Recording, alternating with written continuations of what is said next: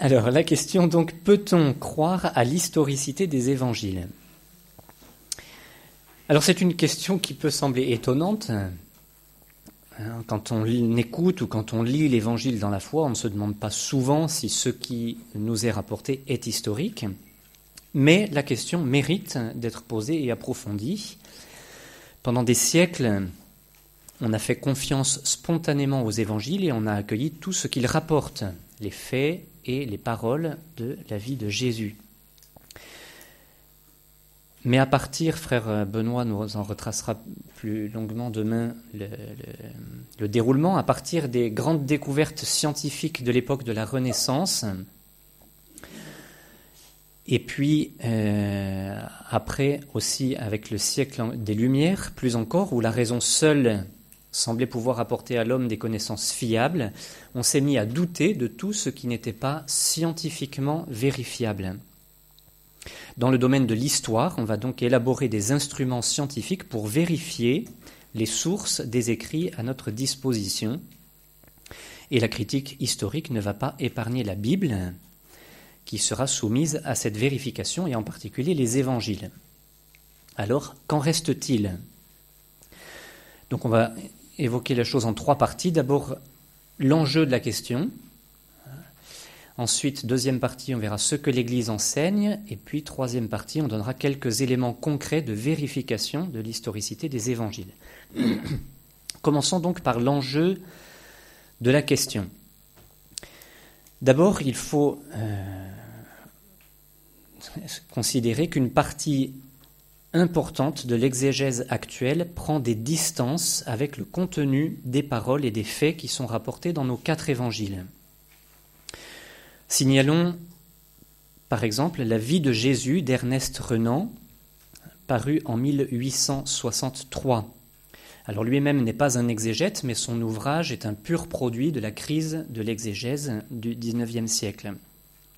Donc il écrit dans la préface de la treizième édition je l'ai dit et je le répète, si l'on s'astreignait en écrivant la vie de Jésus à n'avancer que des choses certaines, il faudrait se borner à quelques lignes. Aujourd'hui, beaucoup encore mettent en doute l'historicité de ce qui est rapporté dans nos évangiles. Trois petits exemples. Jacques Duquesne résume ainsi le récit de l'Annonciation. Il écrit Tant de signes d'annonce, de message, c'est évidemment impossible. Il faut le répéter, le récit de l'Annonciation par Luc est du domaine du symbolique. Et riche en enseignements, il faut le répéter aussi. Deuxième exemple, sur la vie publique de Jésus, Michel Quesnel, qui est un exégète, qui a été recteur de l'Université catholique de Lyon de 2003 à 2011, qui était recteur pendant que j'y faisais mes études, a écrit Il existe dans les évangiles des événements présentés comme miraculeux, auxquels nous pourrions donner d'autres noms phénomènes de télépathie, manifestations parapsychologiques, etc mais cela ne réduit pas pour autant à néant l'ensemble des miracles rapportés par l'Évangile. Troisième exemple, la résurrection de Jésus elle-même n'échappe pas à cette critique. Donc, euh, Michel Deneken, qui a été doyen de la faculté de théologie catholique de Strasbourg de 2001 à 2009, n'hésite pas à affirmer je le cite, Envisager le fait que la tombe de Jésus n'ait pas été vide n'apparaît plus aujourd'hui pour la dogmatique catholique comme une impossibilité empêchant la foi pascale. Il est tout à fait possible aujourd'hui d'être en totale communion avec la foi apostolique de l'Église, de se reconnaître du point de vue dogmatique dans la tradition catholique, tout en envisageant l'éventualité que la tombe ne fût pas trouvée vide. C'est quand même impressionnant parce que ce sont des gens, des universitaires qui ont eu des responsabilités dans de grandes universités catholiques, hein, à, Strasbourg ou à Lyon. Donc beaucoup d'exégètes ont séparé ce que, euh, on reverra un petit peu demain, le Jésus de l'histoire, qui serait le personnage historique sur lequel nous ne savons pas grand-chose, et nous recherchons les éléments qui seraient absolument certains. Donc le Jésus de l'histoire et le Christ de la foi, qui est celui que nous font connaître les premières communautés chrétiennes, mais qui n'est pas une figure historique sûre. On a des frères à Lyon, je crois que tu en fais partie, frère Michel, qui ont, qui ont, eu un cours sur le trait d'union entre Jésus et Christ, pour savoir dans quelle mesure euh, les deux personnages, celui qui a vraiment existé et celui en qui les premiers chrétiens, que les premiers chrétiens ont reconstruit, euh, quel lien il peut y avoir entre ces deux euh, personnages. Joseph Ratzinger a souligné avec beaucoup de finesse la position sous-jacente à cette dichotomie. Il écrivait La véritable opposition face à laquelle il nous faut prendre position ne trouve pas son expression dans la formule Jésus oui, l'Église non. Il faudrait plutôt dire Jésus oui, le Christ non. Ou Jésus oui, Fils de Dieu non. Alors que sont pour ces gens-là, que sont les évangiles et que nous transmettent-ils? Pour les tenants de cette exégèse rationaliste, les évangiles sont en fait des écrits qui témoignent de la foi des premières communautés chrétiennes.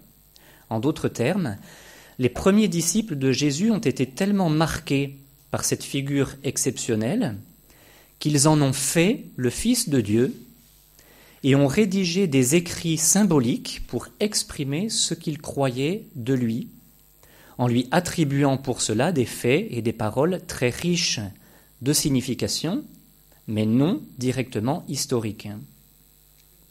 Benoît XVI conteste il écrit L'action de communautés anonymes dont on essaie d'identifier les représentants ne peut en réalité rien expliquer. N'est-il pas beaucoup plus logique, du point de vue historique, de considérer que la grandeur est au commencement et que la personne de Jésus brisait en effet toutes les catégories disponibles, qu'elles ne pouvaient être comprises qu'à partir du mystère de Dieu le cardinal de Lubac a eu aussi un mot un peu incisif, euh, par euh, ironie. Il disait Napoléon était admiré au XIXe siècle comme un grand général. C'est pourquoi on lui attribua dans la tradition les victoires du pont d'Arcole, d'Austerlitz, de Jena et de Wagram. Il n'y a pas à se demander si d'aventure ce ne serait pas la réalité de ces victoires qui lui auraient assuré la réputation d'être un grand général. Le postulat de départ, en réalité, est l'absence de foi et la négation de la possibilité du surnaturel. Ernest Renan a l'honnêteté d'écrire sans complexe dans sa préface de la vie de Jésus, déjà citée, je le cite, Si le miracle a quelque réalité, mon livre n'est qu'un tissu d'erreurs. Donc les choses sont, claires. Donc le problème fondamental euh, est un problème de foi. Je mentionne juste une, critique ironique et très réelle aussi de Jean Guiton, euh, qui parle de cette critique de Renan, de Loisy et d'autres plus récents, qui doutent, mais jamais du doute, qui se veut critique, mais jamais au point de critiquer la critique. Alors quelles sont les conséquences de ces remises en cause de l'historicité des évangiles? En fait, elles sont simplement dramatiques. Si l'on n'a pas accès à Jésus lui-même, mais seulement à ce que les premiers chrétiens pensaient de lui, le credo s'effondre. Si l'on ne sait pas ce que Jésus a dit et fait, les sacrements perdent toute leur importance, car on ne sait plus rien de leur origine divine, de leur lien avec Jésus, le Fils de Dieu, qui les a institués pour continuer par son Église son œuvre de salut. Si l'on ne sait pas précisément ce que Jésus a dit, il n'y a plus de morale chrétienne. Les paroles de Jésus sur l'adultère, par exemple, très claires dans l'Évangile, seront considérées comme la manière dont les premières communautés chrétiennes vivaient alors et ont projeté sur Jésus leur manière de vivre. Donc nous pouvons en faire autant aujourd'hui nous-mêmes en projetant sur Jésus notre manière de vivre. Enfin, qui rejoint-on dans la prière si l'on ne sait pas vraiment qui a été Jésus? Vous remarquerez que nous venons de faire tomber les quatre piliers du catéchisme. La conséquence de tout cela est tout simplement que nous avons perdu Jésus. Le cardinal Ratzinger concluait L'Église s'essouffle quand nous ne connaissons plus Jésus. Le risque est considérable qu'il soit détruit pour nous par certains types d'exégèse, qu'il s'épuise à force de discours. C'est assez fort comme phrase pour dire que Jésus risque d'être détruit par certains types d'exégèse. L'exégèse, c'est précisément de nous montrer Jésus. Hein, dans ce cas-là, on le détruit. Alors, deuxième partie, ce qu'enseigne l'Église et sa tradition. Demandons-nous d'abord qui a rédigé les évangiles. La tradition est unanime, ce sont les apôtres Matthieu et Jean, ainsi que Marc, disciple de Pierre, et Luc, proche de Paul. Le Concile Vatican II, dans sa constitution dogmatique sur la révélation divine, Dei Verbum, que nous avons cité déjà abondamment, enseigne ceci Toujours et partout, toujours et partout, l'Église a tenu et tient l'origine apostolique des quatre évangiles. Ce sont les apôtres, en effet, sur l'ordre du Christ, ce que les apôtres, pardon, en effet, sur l'ordre du Christ ont prêché, par la suite, eux-mêmes et des hommes de leur entourage, nous l'ont, sous l'inspiration divine de l'Esprit, transmis dans des écrits qui sont le fondement de la foi, à savoir l'évangile quadriforme selon Matthieu, Marc, Luc et Jean. Il est important aussi de mentionner le lien indissoluble dans les évangiles entre foi et histoire parce que ça fait partie de l'intention de ceux qui les ont rédigés. Rappelons quand même les premiers versets de l'évangile de Saint Luc. Quatre premiers versets. Saint Luc commence ainsi son évangile.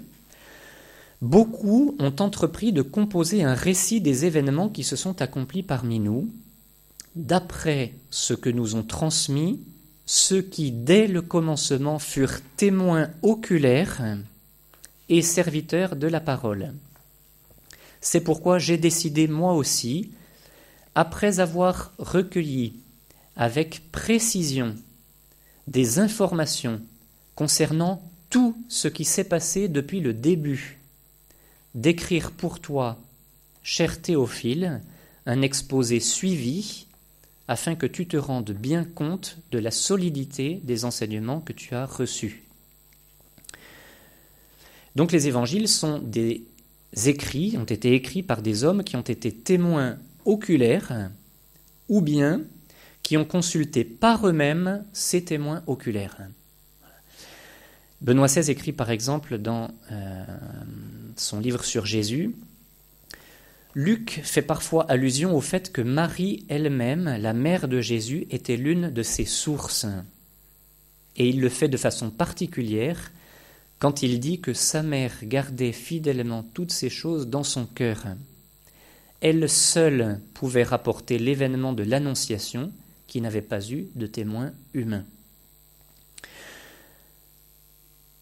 La révélation chrétienne hein, repose sur l'intervention de Dieu dans l'histoire. Donc c'est pour ça que la révélation chrétienne est forcément et inséparablement et du domaine de la foi et du domaine de l'histoire. Et on ne peut pas rendre compte de la révélation en omettant une de ces deux dimensions. Il n'est pas possible de refuser à Dieu le droit d'intervenir dans sa création et dans l'histoire de l'homme. Jean-Paul II disait à la fin du grand jubilé, Par l'intermédiaire des évangiles, c'est une vision de foi qui nous parvient, soutenue par un témoignage historique précis un témoignage véridique que les évangiles, malgré la complexité de leur rédaction et leur visée initiale catéchétique, nous donnent d'une manière crédible. Et puis encore euh, une citation de la constitution dogmatique du Concile sur la révélation qui insiste sur cette question de l'historicité des évangiles, notre Sainte Mère l'Église a tenu et tient fermement avec la plus grande constance que ces quatre évangiles, dont elle affirme sans hésiter l'historicité, transmettent fidèlement ce que Jésus, le Fils de Dieu, durant sa vie parmi les hommes, a réellement fait et enseigné pour leur salut éternel jusqu'au jour où il fut enlevé au ciel. On notera quand même les, nombreuses insistances. Hein. Notre mère l'Église a tenu et tient fermement et avec la plus grande constance les évangiles dont elle affirme sans hésiter l'historicité. Ils transmettent fidèlement ce que Jésus a réellement fait et enseigné. Ils n'ont pas été avares d'insistance. Troisième partie, quelques raisons de croire à l'historicité des évangiles. D'abord, c'est un fait, on l'a dit, l'unanimité de la tradition attribue les évangiles, non pas à des communautés chrétiennes qui, dont on n'a aucune trace dans, dans l'histoire, hein, mais à Saint Matthieu, Saint Marc, Saint Luc et Saint Jean.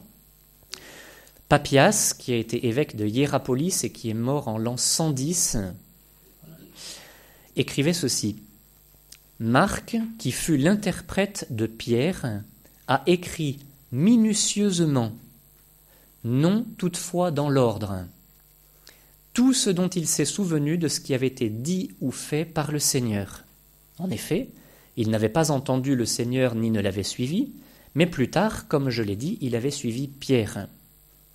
Matthieu, lui, a composé les logias, les paroles de Jésus en langue hébraïque, et chacun les a expliquées comme il en était capable. Donc on a ces témoignages très anciens, hein, Papias mort en l'an 110, un petit peu plus tard Saint Justin, qui écrit vers l'an 155 et qui considère les évangiles comme les mémoires des apôtres. Bon, on pourrait en citer d'autres, hein, Saint Irénée aussi. Aujourd'hui, certains remettent en question ces témoignages. Mais un exégète euh, qui pourtant remet aussi un petit peu en question certaines choses, euh, Brown, hein, dit quand même avec honnêteté, 1900 ans après, c'est faire preuve d'imprudence que de disqualifier trop facilement comme fiction ou ignorance l'affirmation de Papias, antique porte-parole qui vécut moins de quatre décennies après la rédaction de Matthieu. Et c'est vrai que ces gens-là étaient tellement proches. Papias ne pouvait pas écrire ça, alors qu'il y a encore des gens qui étaient vivants et qui avaient connu les apôtres. Euh, on est tellement proche des sources, hein, on va le voir tout à l'heure, on est tellement proche des sources que c'est vraiment un, un élément d'historicité. Quelques critères d'historicité qui sont utilisés pour d'autres euh, ouvrages hein, et qu'on applique aux évangiles. D'abord, les évangélistes sont sincères, comme le manifestent trois, dimensions. D'abord, le critère de discontinuité. Lorsque les évangélistes rapportent des actions et des paroles de Jésus, ils ne cherchent pas à transformer ce qui pourrait heurter des juifs ou des chrétiens ou qui pourrait être mal compris. Le critère de non-contradiction. On voit que les autorités euh, juives hein, ne nient jamais la vérité du témoignage des apôtres. Ils essaient d'en diminuer l'importance, mais on a un très, bel exemple dans les, actes des apôtres. Ils disent Un grand miracle a été accompli par tout le monde, nous ne pouvons pas le nier, mais il faut en limiter les conséquences. Et puis le critère de désintéressement, qui montre la sincérité des apôtres. Quel intérêt les apôtres auraient-ils eu à écrire ça si ça n'avait pas été vrai? Le seul intérêt qu'ils avaient, c'était la persécution, et effectivement, c'est bien ce qui leur est euh, arrivé. D'autre part, les évangélistes sont bien informés. On a d'une part le critère d'attestation multiple. On voit que les quatre évangiles convergent et les, différences, les divergences entre les quatre évangiles sont extrêmement euh, sont, minimes. Pensez à quatre personnes qui ont suivi euh, Jésus pendant trois ans et qui, quelques années après, rédigent les évangiles. On a une convergence qui est extraordinaire. Et puis le critère de conformité, ça a déjà été évoqué tout à l'heure par Sœur Ursule, avec tout ce que nous pouvons savoir du milieu palestinien et juif de l'époque de Jésus, par l'histoire, l'archéologie, etc. Alors, au niveau des manuscrits, on peut dire que le nombre et l'ancienneté des manuscrits du Nouveau Testament dont nous disposons sont étonnants.